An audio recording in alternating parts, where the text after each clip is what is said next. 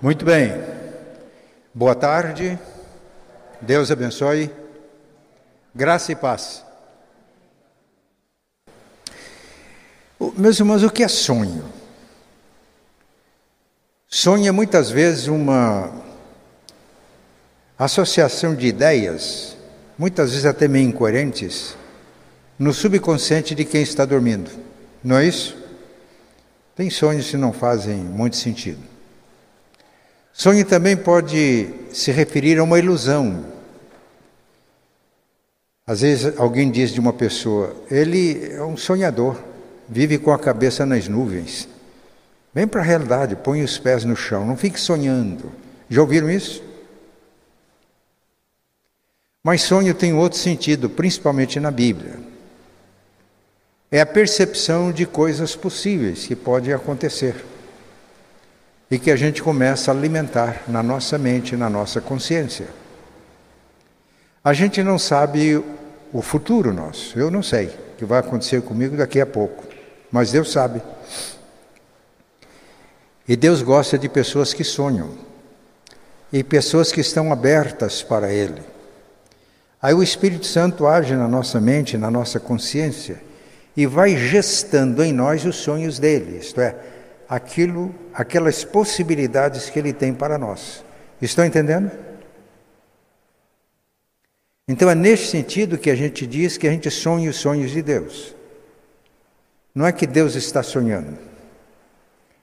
Deus que conhece a nossa vida, o nosso futuro, tem planos para nós, começa a gestar na nossa mente aquilo que Ele tem para nós e quando nós deixamos o Espírito Santo trabalhar em nós, nós começamos a sonhar.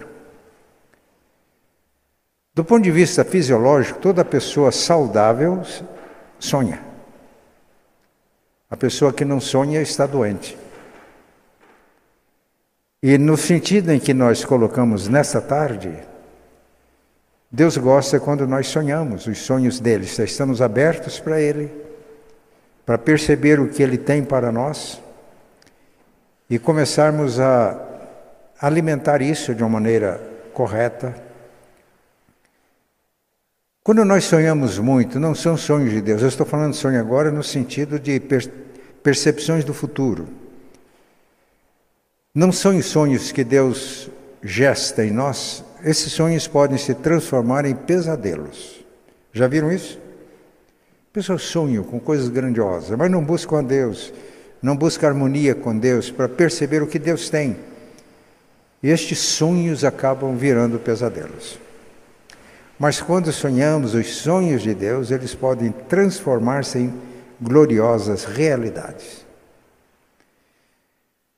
Pedro, no dia de Pentecostes, explicando o que tinha acontecido naquele dia, ele disse que quando o Espírito Santo é derramado, os jovens têm visões. E os velhos sonham. Visões de Deus, sonhos de Deus. E quando isso acontece, Stanley Jones, no seu livro, diz que não há conflito de geração. Porque se os jovens estão tendo visões de Deus e os velhos estão sonhando os sonhos de Deus, nós eliminamos o conflito de geração. Então, o que, que Deus tem colocado na sua mente? Para o ano que vem e os próximos anos? Quais são os seus sonhos? O que você está sonhando? Pense nisso. Depois, no momento próprio, o pastor Kleuber vai distribuir uns papeizinhos e vocês escrevem. E na hora que formos orar, tragam e nós vamos colocá-los diante de Deus. Eu não tinha pensado isso não, eu pensei na hora que já estávamos aqui no culto. Mas me veio isso muito forte. Então vamos fazer isso hoje, os irmãos concordam? Pense agora, uma coisa simples, mas que percebe é algo que Deus está colocando no seu coração, na sua mente. Escreva, vamos colocá-lo diante de Deus em oração. E esse vai ser o nosso assunto. Eu convido então os irmãos para abrirem as suas Bíblias no livro de Atos dos Apóstolos, capítulo 7. Atos, capítulo 7. Também não era essa mensagem que eu ia pregar, mas quando veio a ideia dos sonhos, veio muito forte na minha mente a história de José. E Atos 7, na, no sermão que Estevão pregou em Jerusalém, pouco antes da sua morte, do seu martírio, ele apresentou um resumo da vida de José. Então, Atos capítulo 7, vamos fazer a leitura.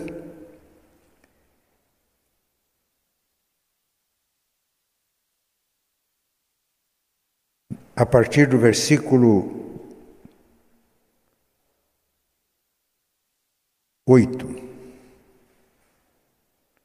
Deus deu a Abraão a cerimônia da circuncisão como prova da aliança que fez com ele.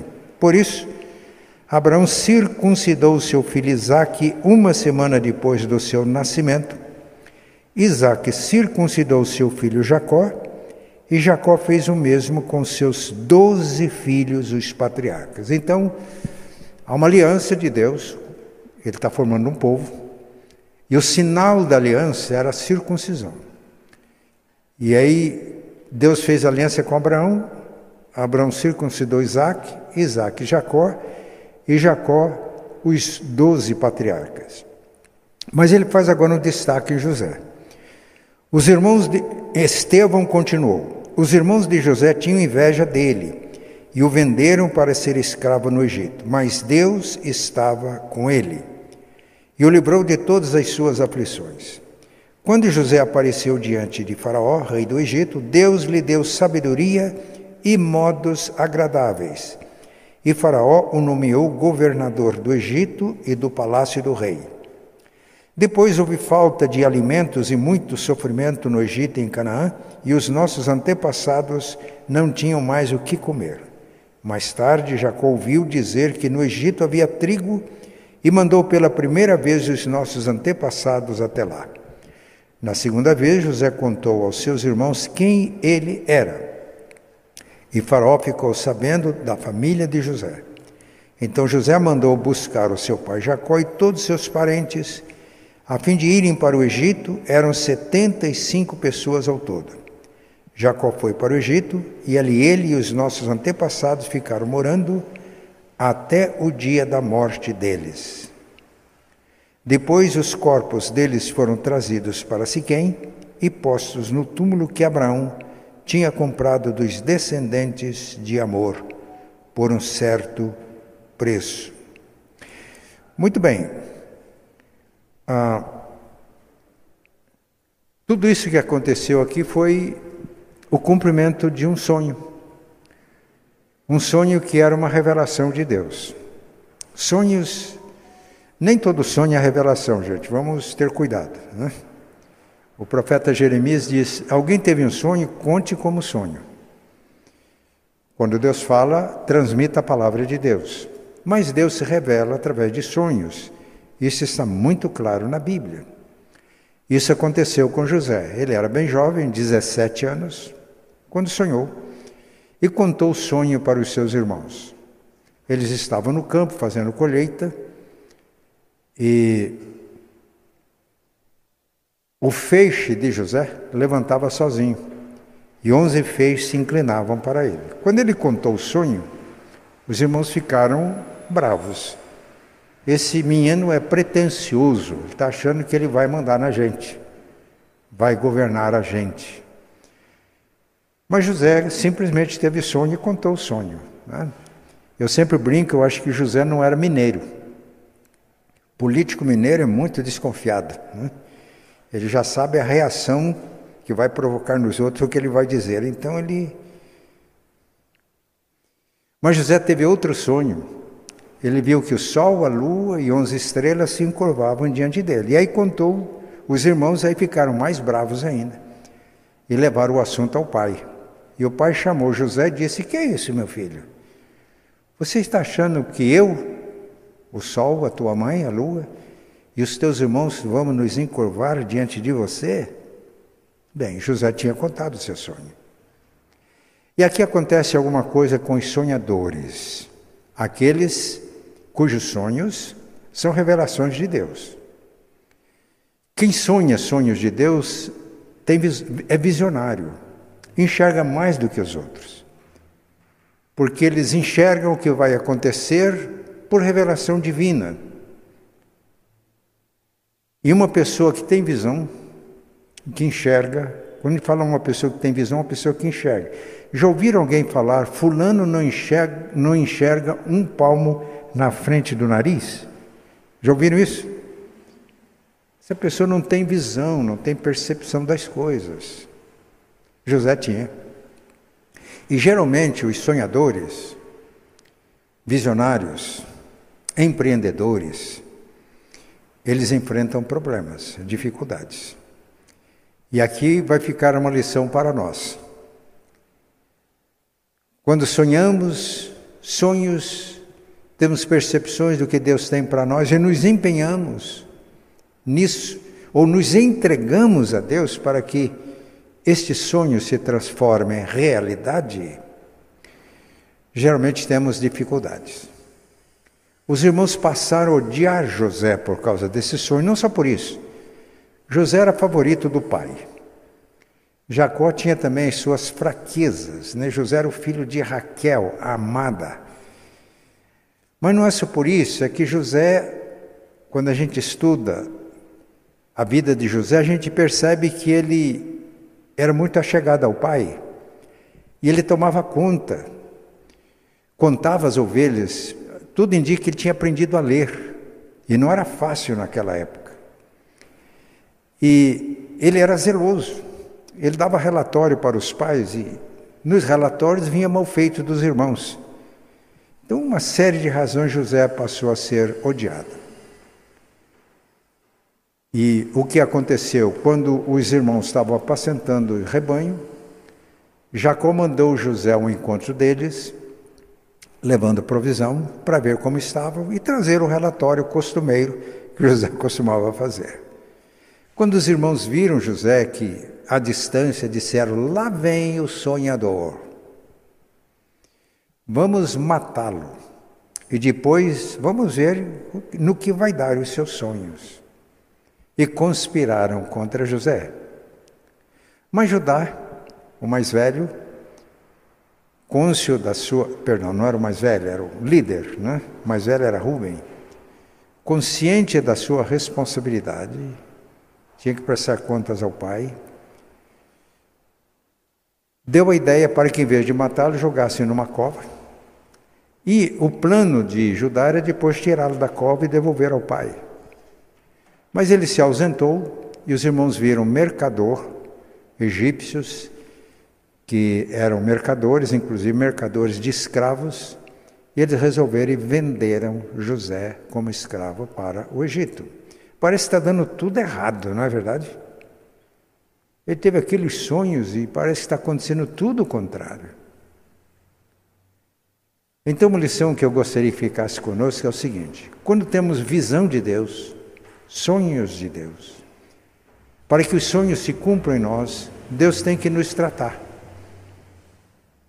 Alguém disse: quando eu tenho uma visão de Deus, Deus me leva para o vale, para me deixar em condições de o que Ele tem para nós se cumprir em nossa vida.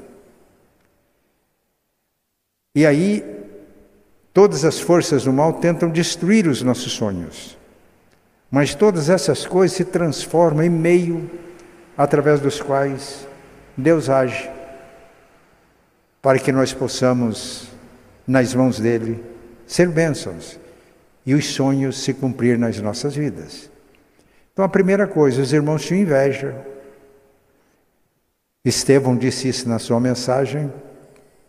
Primeiro, pensaram em matá-lo, depois, venderam-no como escravo.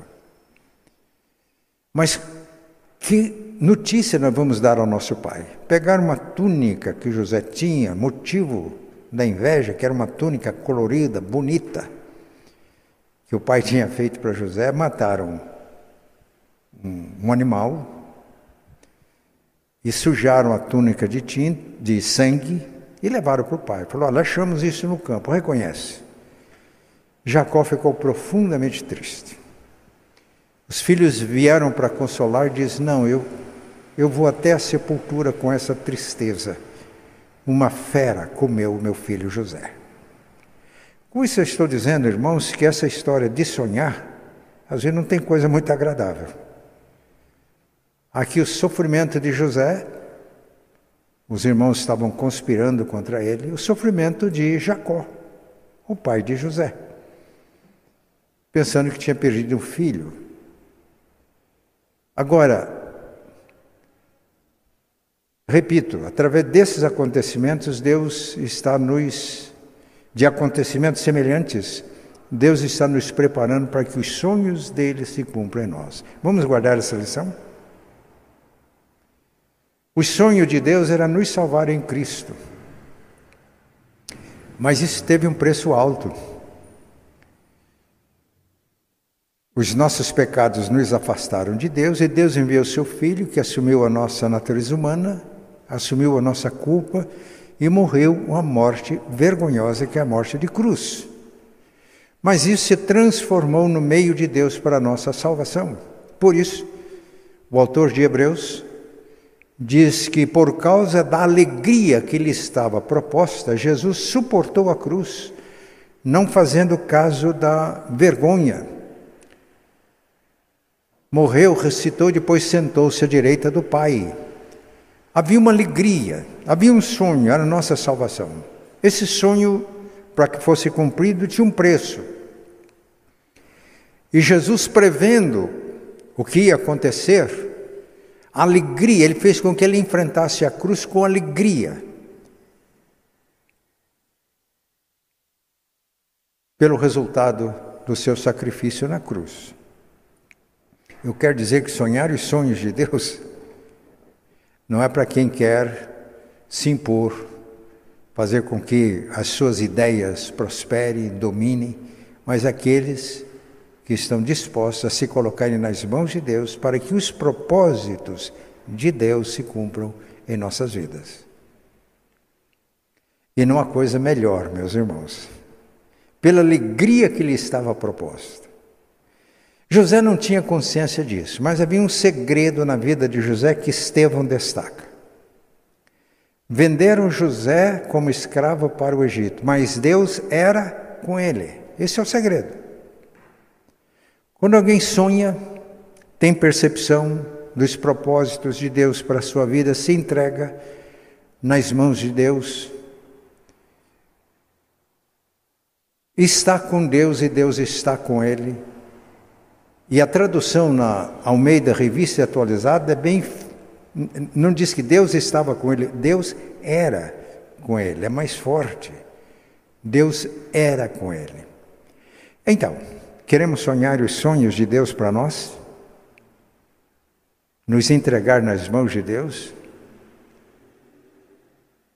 Deus precisa de tratar com a gente e vai em todas as coisas Deus trabalha em favor daqueles que o amam, daqueles que são chamados segundo o seu propósito.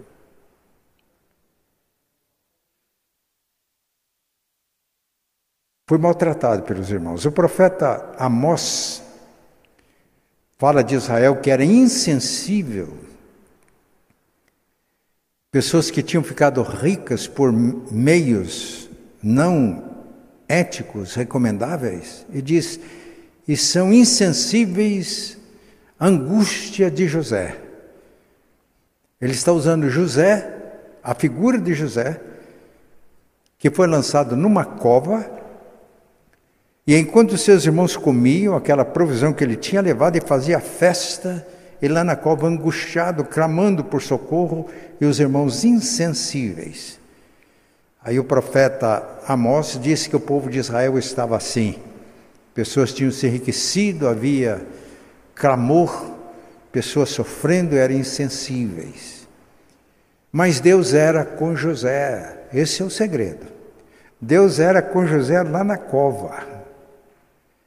Os irmãos não estavam nem aí para José, mas Deus era com ele. Então, quando nós queremos conhecer os propósitos de Deus para nós nos entregamos nas mãos de Deus, Deus é conosco. Aí podemos passar experiências difíceis, como José, lançado numa cova,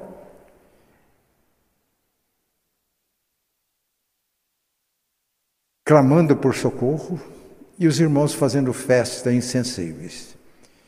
Será que neste Natal, que final de ano a gente faz muita festa, não há o perigo de Deus dizer que a gente não se preocupa com a angústia de José diante de situações que nós estamos vivendo?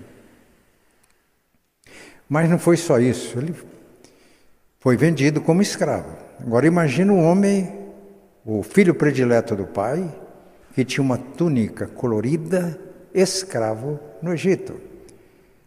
Os mercadores de escravos venderam José para um oficial de Faraó. E agora José era escravo. José não tinha razão para reclamar da vida? Não é verdade que por muito menos a gente começa a reclamar de Deus, reclamar da vida das pessoas? José não tinha razão para ficar maldizendo seus irmãos e duvidando da bondade de Deus? Era tudo contrário aos sonhos. No entanto, quando a gente lê Gênesis, essa história diz: Mas Deus era com ele. E José fez o melhor trabalho que podia ser feito como escravo. Aqui, meus irmãos, está o segredo. É a gente fazer o que temos fazer no momento da melhor maneira, de coração, ainda que seja um trabalho de escravo. Ser discípulo de Jesus significa, eu aprendi isso ano passado quando eu fui diagnosticado com câncer. Quando você tem um diagnóstico, você está com câncer, o médico olhou para mim e falou, e é um câncer agressivo, não é uma boa notícia. Não é uma boa notícia. Mas na época eu pensei, o que significa ser discípulo de Jesus? E na minha mente ficou muito claro, ser discípulo de Jesus significa aceitar a realidade e prosseguir com o coração cheio de gratidão, cheio de alegria e cheio de esperança. É assim? E aí Deus está com a gente, Ele transforma as coisas.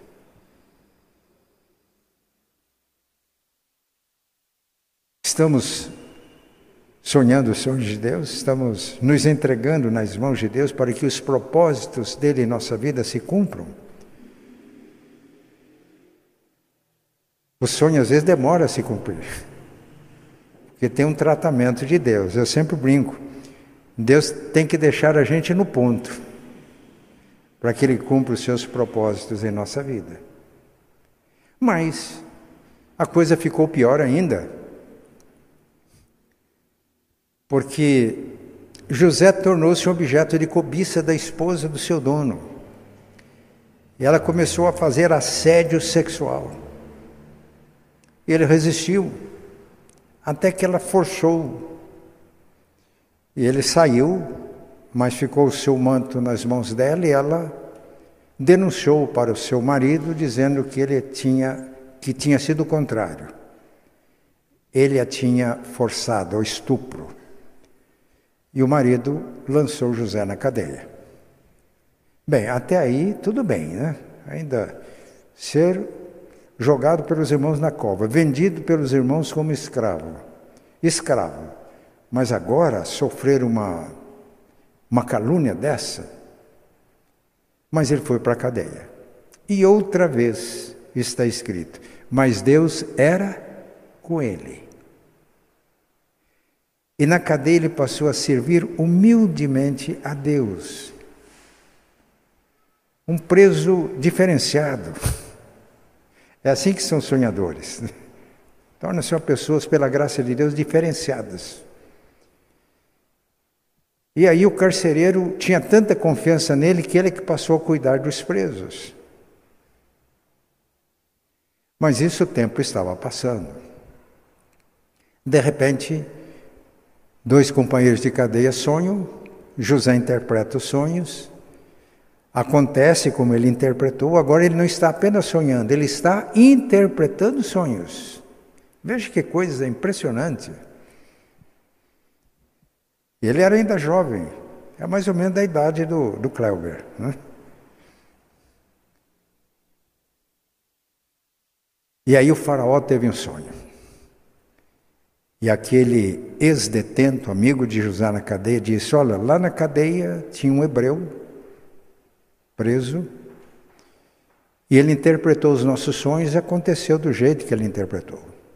Aí José foi tirado da cadeia, levado para o palácio. Não só interpretou os sonhos de Faraó, mas ele foi nomeado primeiro-ministro do Egito, porque ele previu sete anos de fartura, esse é o sonho, a revelação foi, foram sete anos de fartura e sete anos de miséria. Ele deu um conselho, que o faraó, nesses sete anos de fartura, faça provisão para suportar os sete anos de miséria. E o faraó conversou com seus conselheiros ele chegou a uma conclusão. Nós teríamos, porque José tinha dado um conselho: põe um homem sábio. Nós encontraríamos um, um homem mais sábio do que este jovem, hein, que tem o espírito dos deuses. Ele falou assim porque era um pagão. Um rei pagão reconheceu que o espírito de Deus estava em José. Deve ter havido lutas políticas no Egito, porque, no mínimo, o primeiro vice-ministro que estava funcionando teve que ser demitido. José assumiu. E, como lemos no resumo de Estevão, José foi nas mãos de Deus, José cumpriu os propósitos de Deus, não só ele foi abençoado agora, que tornou-se uma autoridade reconhecida, admirada, sábia, mas Deus salvou o seu pai, seus irmãos, por intermédio dele, e mais do que isso, os planos de Deus para o seu povo se, se cumpriram não só em José, mas por intermédio de José, para gerações futuras, chegando até nós. Então, todos nós que estamos aqui hoje, nós somos ricamente abençoados por um sonhador. Alguém que teve a percepção dos propósitos de Deus para a sua vida, colocou-se nas mãos de Deus. E Deus agiu de uma maneira poderosa. Porque José honrou Deus em todos os momentos e circunstâncias. José foi honrado por Deus ocupando uma posição alta, nobre, não por conchavos políticos, como muitas vezes acontece, mas Deus o colocando naquela posição para que ele fosse uma bênção para o seu pai, para os seus irmãos, para o Egito, para todos nós, porque os planos de Deus continuaram se cumprindo na história do, do povo da aliança de Israel. Cumprimento pleno em Cristo chegou até nós. E Deus quer continuar por nosso intermédio agora. Então, quando eu fiz a sugestão de a gente colocar sonhos, é nesse sentido, vamos estar no espírito de adoração. E se o sonho não está muito claro, depois pode ir orando a Deus.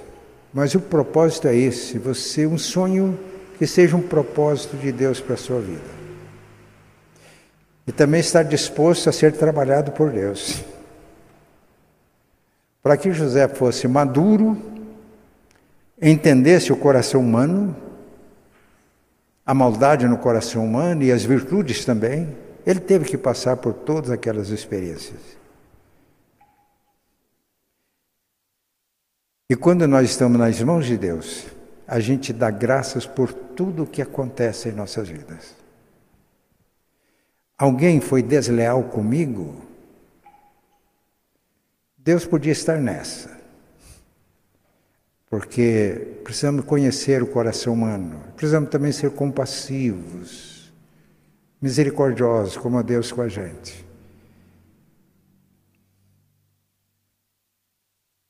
Que Deus nos ajude. Vamos orar pedindo que Deus geste na nossa mente, consciência, os sonhos dele para nós? Não é que ele vai sonhar, mas é o sonho que ele tem para nós. Né? E o Espírito Santo gesta. Isto é, a gente concebe né, na comunhão com Deus. E o Espírito Santo vai agindo em nós, vai gestando, até que sonhos se transformem em realidade. E se nós honramos a Deus sendo fiéis, deixando que Ele trabalhe as nossas vidas, podemos ter certeza que Deus vai nos honrar. Eu não me lembro se é Spurgeon que dizia que a fé honra Deus e Deus honra a fé. Que Deus nos ajude.